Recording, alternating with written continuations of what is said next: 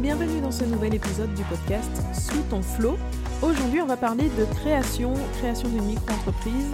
Donc, avant de commencer, tu ne le sais peut-être pas, sur le site j'aime la paperasse.com, tu peux télécharger gratuitement des bonus.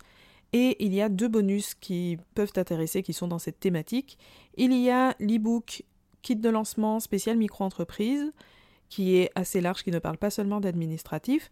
Et pour être vraiment sur l'administratif, pour créer sa micro-entreprise, il y a une checklist qui reprend les principales étapes. Donc voilà, ce qu'il ne faut surtout pas rater. Ce bonus, il est assez complet parce que c'est un extrait de la formation Objectif micro-entreprise qui t'explique comment créer et gérer ta micro-entreprise. Donc, pour les télécharger gratuitement, tu te rends sur j'aime et tu les trouveras dans les ressources. Voilà, maintenant que c'est dit, on peut attaquer le sujet, donc créer sa micro-entreprise en 2021, ce qu'il faut absolument savoir. Quand tu crées ta micro-entreprise, tu entres dans le monde de l'entrepreneuriat. C'est un monde très différent du salariat. La polyvalence est vraiment de mise quand on se lance pour assurer à la fois ton cœur de métier, la gestion de ton entreprise et le développement de ton activité. C'est vraiment tout un programme avec des activités très variées. Du côté administratif, c'est souvent la découverte et la pêche aux informations pour savoir comment créer ta micro-entreprise, où aller, ce que tu auras à payer, que faire si ta démarche n'aboutit pas Vers quel interlocuteur te tourner en fonction de ton besoin? Parce que malheureusement, ça ne se passe pas toujours comme ça devrait. Hein C'est assez fréquent qu'il y ait euh, des petits loupés en route qui ne sont pas forcément de, ton fait, hein, mais voilà, ça arrive. Et donc l'épisode du jour est là pour te donner un petit tour d'horizon de ce qu'il faut savoir pour créer ta micro-entreprise en 2021. Donc première chose à savoir, l'immatriculation c'est-à-dire la création d'entreprise, vraiment la démarche, ce qu'on appelle la déclaration d'activité, le moment où tu remplis ton petit formulaire pour créer ton entreprise. Il faut savoir que c'est quasiment toujours gratuit. Même si certaines plateformes te proposent de payer, donc généralement ça coûte euh, une cinquantaine d'euros, pour faire la création juridique de ton entreprise, il faut savoir que dans le cas d'une micro-entreprise, cette formalité est 100% gratuite. Et ça, même quand tu as une activité commerciale ou artisanale et que du coup tu dois être inscrit au registre du commerce ou au répertoire des métiers. Alors sur la gratuité, il y a quand même quelques exceptions vraiment à la marge, mais c'est bon à savoir. Il y a l'activité d'agent commercial qui demande une inscription au registre spécial des agents commerciaux et c'est une inscription qui coûte à peu près 25 euros. Et l'autre cas, c'est si tu fais les démarches euh, avec le formulaire papier, parce que normalement, l'immatriculation se fait obligatoirement en ligne aujourd'hui, ou si tu passes directement par les services des chambres de métier ou des chambres de commerce, à ce moment-là, ça peut être payant. En fait, ce sont des organismes qui proposent de vrais services d'accompagnement aux formalités. Donc, ils font la création avec toi, ils vérifient que tout est conforme, que le dossier est complet, etc.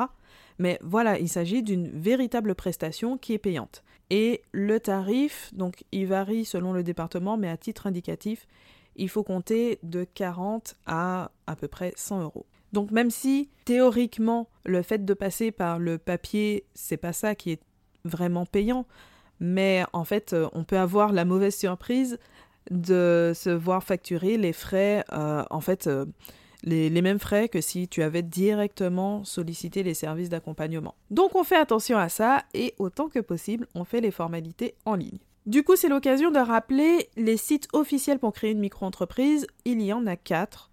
Autoentrepreneur.ursaf.fr, c'est la plateforme dédiée aux auto-entrepreneurs. Donc avant, c'était l'auto-entrepreneur.fr. Donc c'est le site principal. À côté de cette plateforme, il y a infogreffe.fr qui est réservé aux activités commerciales, cfe-métier.com qui est réservé aux activités artisanales, c'est la plateforme des chambres de métier, et guichet-entreprise.fr, là c'est la plateforme la plus généraliste, c'est celle qui traite de tous les types de micro-entreprises et même d'autres formes juridiques.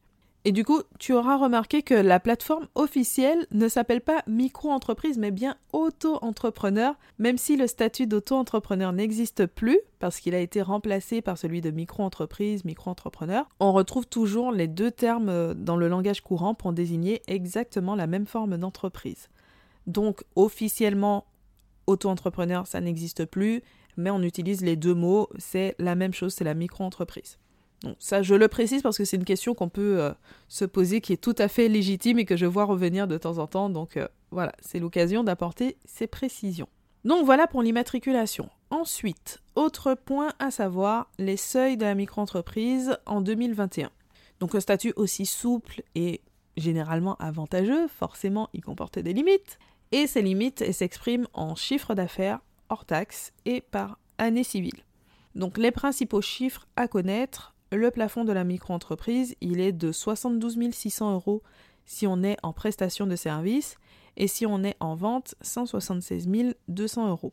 Et le plafond de la franchise de TVA, il est de 34 400 euros en prestation de service ou 85 800 euros en vente. Donc ce sont exactement les mêmes seuils qu'en 2020 parce que les seuils en fait sont actualisés tous les 3 ans.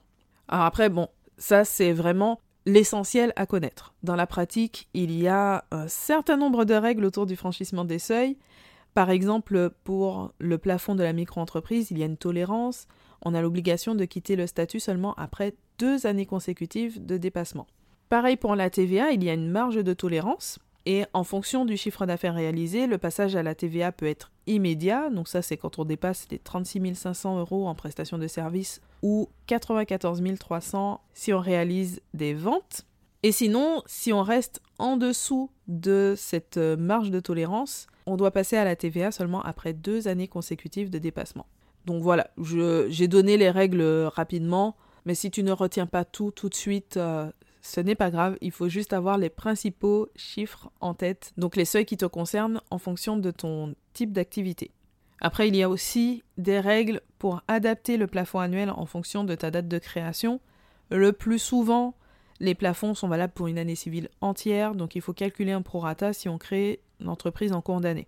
Mais après, euh, comme toujours, il y a les règles et les exceptions. Voilà, c'est comme ça. Donc quoi qu'il en soit, le fait de connaître ces seuils, ça te permet de t'alerter quand tu t'en approches et d'anticiper les démarches à réaliser parce que parfois il peut s'agir de grands changements, notamment si tu dois quitter le statut de la micro-entreprise ou même pour le passage à la TVA. Si on n'a pas anticipé, on peut avoir de très mauvaises surprises euh, qui coûtent cher. Donc euh, voilà, c'est bien d'être vigilant à ce niveau. Ensuite, autre point à connaître pour créer sa micro-entreprise en 2021, l'ACRE.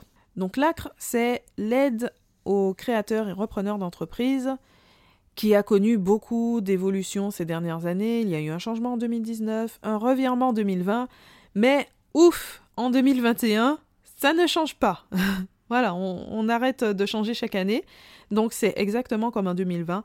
Donc en pratique, ça veut dire que l'ACRE est attribué automatiquement à tous les créateurs d'entreprises, sauf en micro-entreprise. Quand on est en micro-entreprise, il faut absolument remplir un des critères d'attribution. Donc ça vise principalement les demandeurs d'emploi indemnisés. Après, il y a d'autres conditions si on est demandeur d'emploi non indemnisé mais inscrit depuis au moins 6 mois au cours des 18 derniers mois. Voilà, je, ne vais pas citer là tous les critères, par contre ils sont dans la version écrite si tu veux les retrouver sur euh, le blog. Mais les principaux à connaître, c'est vraiment ça, demandeur d'emploi indemnisé, les moins de 26 ans ou bénéficiaires du RSA aussi un critère qui n'est pas très connu et qui peut intéresser euh, certaines personnes et je pense particulièrement aux jeunes mamans parce que ce sont souvent les femmes qui vont réduire leur temps d'activité pour euh, s'occuper de leurs enfants. Quand on est à temps partiel et qu'on bénéficie du complément de libre choix d'activité, donc euh, qui a changé de nom depuis d'ailleurs, c'est toujours dans, dans la liste de critères officiels, mais aujourd'hui ça s'appelle la prépare. Donc l'aide de la CAF, en fait, qui compense le temps partiel pendant les premières années de l'enfant, donc euh, qui peut aller, euh, selon le nombre d'enfants, jusqu'à 6 mois ou euh, un peu moins de 2 ans. Donc quand on est bénéficiaire de cette aide, on peut aussi demander l'ACRE à ce titre. Donc ça, c'est bon à savoir, ça ne s'invente pas. Donc voilà pour les critères, la liste complète sur le blog. Alors en pratique, qu'est-ce que c'est l'ACRE? C'est une réduction des cotisations sociales de 50% pendant un an. Donc c'est quand même intéressant si on peut en bénéficier, franchement, euh, il ne faut pas passer à côté. Bon, en sachant que la durée réelle de bénéfice peut être un peu inférieur à un an parce qu'en fait c'est sur 4 trimestres civils, donc en pratique c'est 9 à 12 mois. Et donc ça donne des taux de cotisation sociale de 6,4% au lieu de 12,8% pour les activités de vente et de 11% au lieu de 22% pour les prestations de services. Donc si tu remplis un des critères, il faut penser à déposer ta demande d'ACRE et pour ça tu as un délai de 45 jours à partir de la création de ton entreprise. Après, c'est trop tard. Donc voilà pour l'ACRE. Ensuite, autre point à savoir pour créer ta micro-entreprise en 2021, le meilleur moment pour créer ta micro-entreprise. Alors, on dit souvent que le meilleur moment pour se lancer, c'est maintenant, et d'une façon générale, je suis assez d'accord, il n'y aura jamais de moment parfait, parce que le cours de la vie te donne toujours une raison de repousser un projet ou une nouvelle résolution. Je veux faire du sport, mieux manger, lire plus, arrêter de fumer, mettre des sous de côté quand... Enfin voilà. On a tous cette tendance à se fixer un point de départ bien précis au lieu de simplement se mettre à l'action tout de suite. Et c'est pareil pour la création d'entreprise. En général, ça ne sert à rien d'attendre un moment plus favorable. Donc ça, on est bien d'accord. Mais d'un point de vue purement administratif, vu les conséquences financières que ça peut avoir, ça vaut le coup de se poser la question. Parfois, créer son entreprise un mois plus tôt ou un mois plus tard, ça peut faire une différence énorme au niveau des aides, et ça peut même se chiffrer en milliers d'euros, même plusieurs milliers d'euros, même dizaines de milliers d'euros. Et je n'exagère pas. Hein. Ça, ce sont des différences que j'ai vues vraiment sur des calculs pour des cas bien précis. Alors ce n'est pas la généralité, mais dans certaines situations, c'est vraiment très important. Donc voilà quelques pistes qui peuvent t'aider. La première, il est inutile de créer une entreprise qui n'a pas d'activité. L'administratif, c'est un support, rien de plus. Ce qui fait la réalité de l'entreprise, c'est le fait de générer du chiffre d'affaires, d'avoir des clients, d'avoir quelque chose à vendre. Donc faire les choses en sens inverse, c'est finalement accorder beaucoup trop d'importance au support au lieu de te concentrer sur les fondements de ton entreprise. Donc tu peux anticiper un peu la création, mais il faut garder en tête que ce n'est pas ça le plus important pour développer ton activité. Deuxième chose, la démarche en elle-même, elle peut être réalisée jusqu'à un mois avant et 15 jours après le début d'activité réelle. Donc, ça te laisse une marge. Troisième chose, l'ACRE. Elle est accordée par trimestre civil. Donc, en créant ton entreprise en janvier, en avril, en juillet ou en octobre, c'est-à-dire en début de trimestre civil, tu optimises l'aide en bénéficiant d'un ou deux mois supplémentaires de réduction de cotisation sociale. Je crois qu'on était à 3. Donc, quatrième chose, on ne paie jamais de CFE pour sa première année d'activité.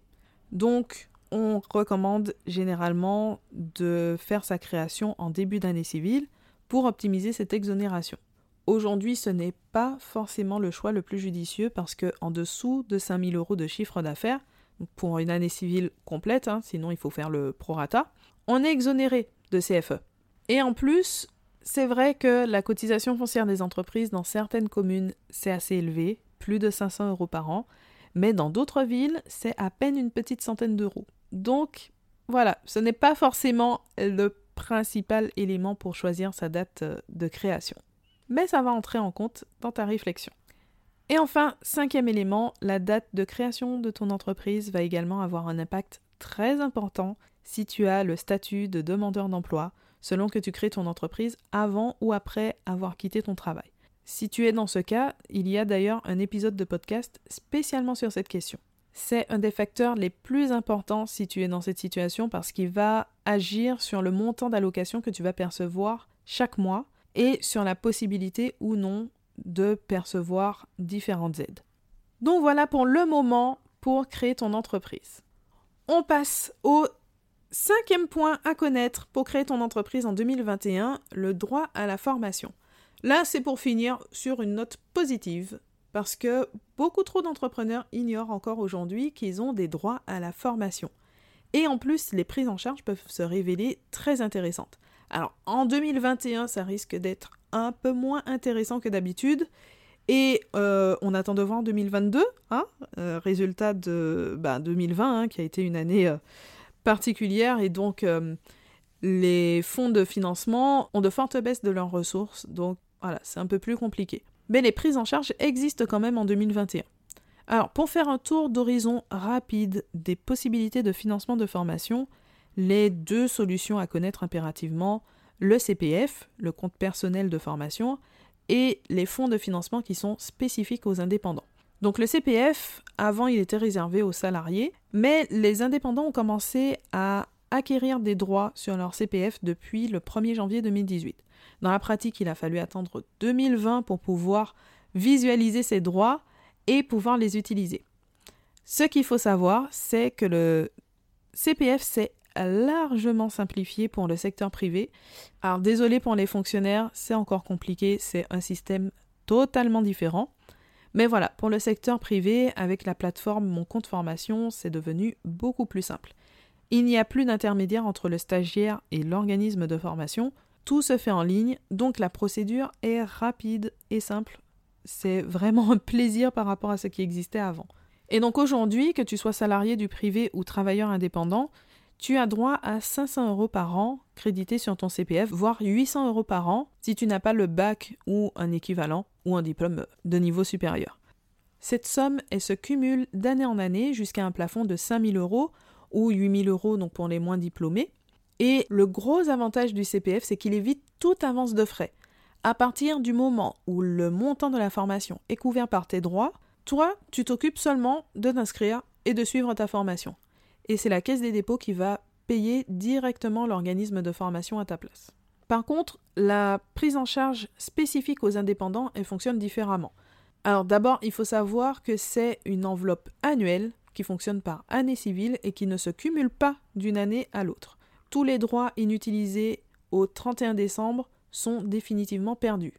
Les montants de prise en charge, eux, sont très variables, avec des plafonds qui peuvent dépasser les 2000 euros dans certains cas. Donc ça va vraiment dépendre de ton activité principale, qui va être définie par ton code APE, et c'est à peu près la seule incidence de ce code en réalité. Ça va dépendre aussi du type de formation, de sa durée. Les critères en fait sont différents selon l'organisme qui va prendre en charge la formation et après selon ton type d'activité, etc.